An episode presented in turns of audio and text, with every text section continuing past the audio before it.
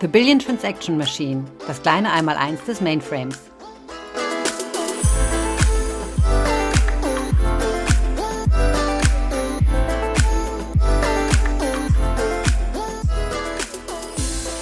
Hallo und herzlich willkommen zu einer weiteren Folge The Billion Transaction Machine, das kleine Einmaleins des Mainframes.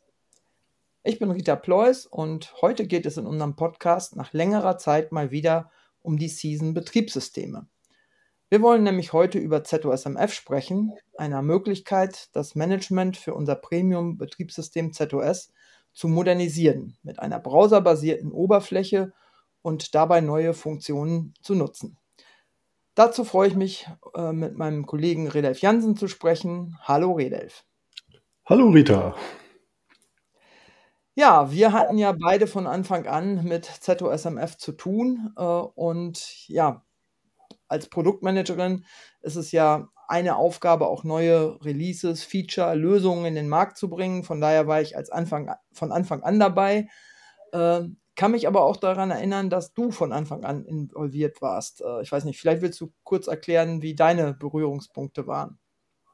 Ja, da hast du recht. Ähm, ich habe ja eine etwas andere Rolle. Ich bin ja ähm, IBM Z-Brand Technical Specialist und betreue aus der Rolle heraus ähm, einige deutschsprachige Kunden ähm, aus dem ZOS-Umfeld und äh, einer meiner Kunden ähm, hatte im Rahmen der Teilnahme an ZOS Release Beta Programmen, ähm, also Testprogrammen, bevor ein ZOS Release ähm, generell für alle verfügbar wird, äh, vor Jahren, das war im Jahr 2009, ähm, schon die ersten Gehversuche mit ZOSMF gemacht, also als ZOSMF ganz frisch äh, auf den Markt kam. Und ähm, da konnte ich dann dabei sein, da hatte ich die Möglichkeit, den Kunden bei dieser Reise zu begleiten. Wir haben sehr interessante ähm, Erfahrungen hier gemacht und die möchte ich nicht missen. Und äh, ja, das sind inzwischen auch schon 15 Jahre her. Das heißt, diese gesamte äh, Reise des ZOS-MF äh, habe ich da äh, auch miterlebt. Ja, das hört sich gut an. Insofern haben wir uns äh, sicherlich da äh, einiges zu erzählen, können uns da austauschen. Ich kann mich gut daran erinnern, dass das am Anfang, also du sagtest eben schon 2009, so als New Face of COS bezeichnet wurde. Also ich weiß, bis dahin hatten wir überwiegend Administration und Management aus dem ISPF heraus. Es gab zwar zusätzliche Hilfsmittel und Utilities, aber es gab nicht so ein zentrales Managementportal. Und insofern, glaube ich, war das schon ein wichtiger Einstieg ähm, für unsere Kunden auch, um gerade vielleicht auch ähm, ja das Tagesgeschäft von Systemprogrammierer und Systemprogrammiererinnen zu vereinfachen. Ähm, ich weiß nicht, du kennst da sicherlich aus deinem Umfeld oder aus deinem Kunden, was waren für deine Kunden so die ersten spannenden wirklichen Funktionen im ZOSMF? Ähm, das waren 2009 äh, auch die damals ähm, ja einzig verfügbaren oder die, die Funktion, die Kernfunktionen, die wir da sozusagen als erste an den Start gebracht hatten. Das war einmal das Thema Incident Management, also die Möglichkeit, ähm, wenn Probleme in der ZOS-Umgebung aufschlagen, Diagnosedaten einzusammeln, äh, und dann an die jeweiligen Hersteller, deren Komponenten es betrifft, ähm, relativ einfach und auf eine neue Art und Weise zu verschicken, sodass dann die Tickets, die eröffnet werden, dann diese Daten auch ähm, für den jeweiligen Support verfügbar haben. Ähm, und die zweite Funktionalität, die wir ähm, rausgebracht hatten, war damals das Thema Netzwerk ähm, Security.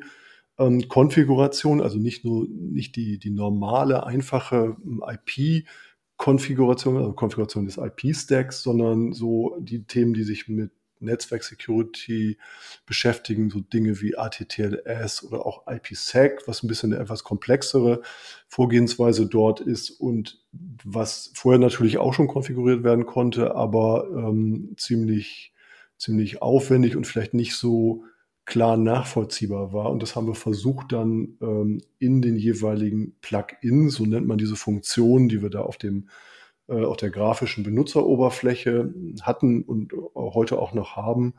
Ähm, diese Funktionen konnten wir darüber eben dann ähm, anbieten. Und im, im, im, Laufe der Zeit haben wir natürlich äh, so an der Oberfläche selber vom ZOSMF einiges gemacht und noch weiter modernisiert. Inzwischen haben wir eine äh, Desktop-Oberfläche hier, die so ein bisschen aussieht, wie ihr das sicherlich so von ähm, Tablet oder neuen äh, Smartphone-Oberflächen ähm, kennt, mit den Icons da drauf, die dann die jeweiligen Funktionen repräsentieren. Und auch da haben wir viel ähm, erreicht über die Jahre, dass wir also ähm, die Möglichkeit anbieten, mit Dateien zu arbeiten, egal ob das jetzt ZOS Datasets sind oder Unix System Services Files. Man kann editieren, man kann browsen, man kann Jobs da heraus ähm, rausschicken ans Jazz oder kann auch Dateien rauf und runterladen zwischen Workstation und dem ZOS selber. Also eine, ein großer, bunter Strauß an, an Funktionen, ähm, die sich da auch im Laufe der Zeit entwickelt haben. Und das Ganze eben mit dem äh, Ziel, mit dem primären Ziel erstmal jungen Sysprocs zu helfen, ähm, hier ähm, schneller produktiv zu werden und schneller den Einstieg ins ZOS zu finden. Ja, das stimmt wohl. Ich kann mich auch daran erinnern, dass wir das so am Anfang ähm, positioniert haben und passt natürlich auch. Aber ähm, da hat sich ja sehr viel getan und natürlich geht es auch nicht nur um die äh, jungen Sysproc, sondern natürlich auch darum, äh, im Prinzip insgesamt das ja, Tagesgeschäft zu vereinfachen. Und da sind sicherlich auch einige Funktionalitäten mittlerweile dabei. Und das ist für mich so der entscheidende Unterschied, die man eben ohne ZOSMF nicht mehr bekommt. Und ich habe manchmal den Eindruck, das ist vielen vielleicht gar nicht so transparent. Aber das ist für mich jetzt so eins der Sachen, warum ich sage, das macht absolut Sinn, sich auch damit zu beschäftigen. Ich weiß nicht, diese Sachen, die man sonst so einfach nicht hat oder vielleicht doch viel äh, ja, moderner zur Verfügung gestellt bekommt. Was, was sind da aus deiner Sicht oder dein, der Sicht deiner Kunden die spannenden Sachen? Ähm, ja, eins der Themen, äh, was wir mal als Beispiel nehmen können, ist so das Thema Sysplex-Management. Vielleicht erinnert ihr euch, in einer äh, früheren Episode hatten wir das Thema ähm, Sysplex auch mal angerissen in dem Podcast zu ähm, Hochverfügbarkeit. Und wenn wir über Sysplex oder speziell Parallel-Sysplex reden, also geclusterte ZOS-Umgebungen, gilt es da natürlich auch ähm, viel Konfigurationsarbeit zu machen oder auch operationale Dinge so im laufenden Betrieb zu machen. Und ähm, so traditionell waren hier unterschiedliche ja, Tools notwendig. Es waren vielleicht Operator-Commands notwendig. Es waren Sizing-Tools notwendig, um bestimmte ähm, Kalkulationen für bestimmte Komponenten machen zu müssen. Und da brauchte man, musste, musste man quasi in verschiedene Schubladen greifen als Sysproc äh, musste wissen, wo ist was zu finden, braucht einen großen Erfahrungsschatz über die Jahre. Ich meine, Sysplex äh, hat nun auch schon einige Jahre auf dem Buckel in Anführungsstrichen und da ist viel zu machen. Man, man braucht viel Tools, Commands und andere Dinge und in einem Plugin, was wir hier für Sysplex Management, ich glaube 2017 rum ähm, an den Start gebracht hatten, haben wir versucht, das alles, ich sag mal, aus einem Guss, aus einer Hand zu machen. Also in, mit Hilfe eines Plugins das zu machen, dass man da eben da, da, da heraus dann Operator Commands abschicken konnte, Tools, Jobs abschicken konnte, die dann im Hintergrund liefen oder auch Sizing aus diesem Plugin heraus gemacht hat und damit ähm, dann die Sysprox, gerade die jungen Sysprox oder den jungen Sysprox, das erleichtert hat oder auch erleichtern möchte, um jetzt diese, diese Komplexität ähm, meistern zu können.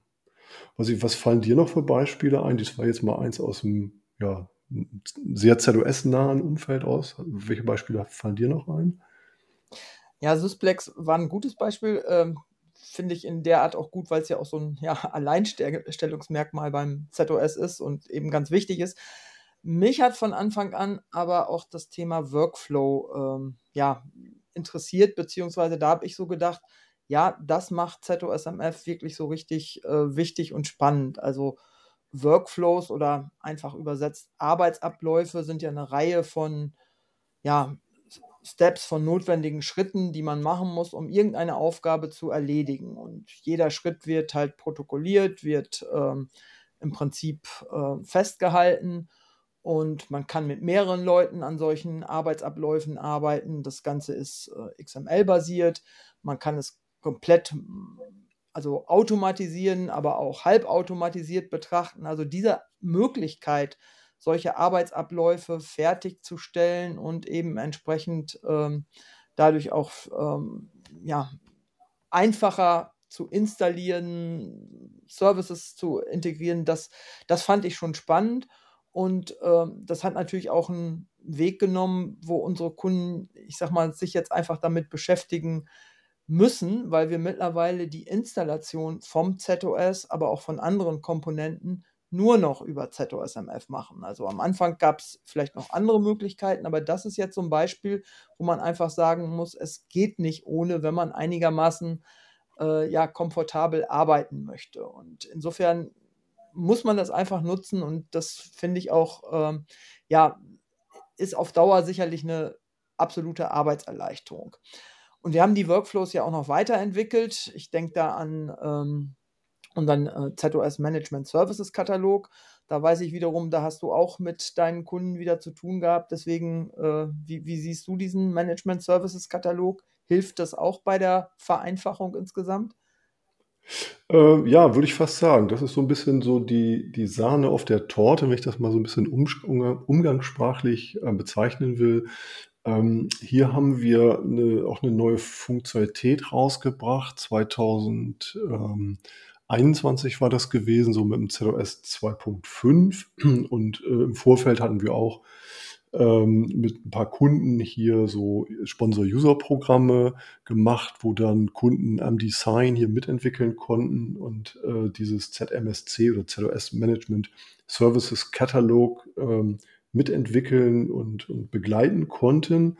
Und ähm, warum das so ein bisschen die Sa das Sahnehäubchen ist, liegt daran, ähm, wir machen hier so eine Kombination aus äh, den Workflows, den du gerade, die du gerade angesprochen hattest, diese, diese Automatisierung der Arbeitsabläufe, äh, verbunden dann mit ähm, JCL, die dahinter steht, oder RexX-Skripte, die ja so in den großen ähm, und tiefen Werkzeugkästen der Sysprox sich seit Jahren oder Jahrzehnten befinden und ähm, versuchen hier noch eine eine weitere Automatisierung oder, oder Vereinfachung ähm, anzubieten, indem wir quasi reproduzierbar ähm, durch das Klicken auf eine Kachel innerhalb dieses ZMSC-Plugins ähm, die Nutzerinnen und Nutzer oder den Nutzerinnen und Nutzer die Gelegenheit geben, ähm, immer wiederholbar, sehr einfach Routinetätigkeiten durchzuführen. Sei es, dass irgendwo mal ein neuer Katalog angelegt werden muss, sei es, dass ein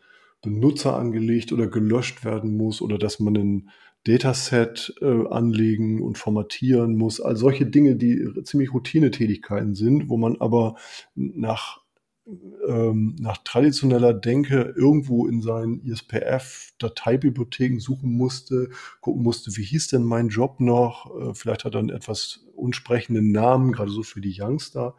Ähm, und hier bieten wir das dann eben über das ähm, das Klicken auf eine, eine Kachel innerhalb eines Plugins an und sagen, so, und dann lassen wir den Job dann einfach vielleicht noch parametrisiert ablaufen.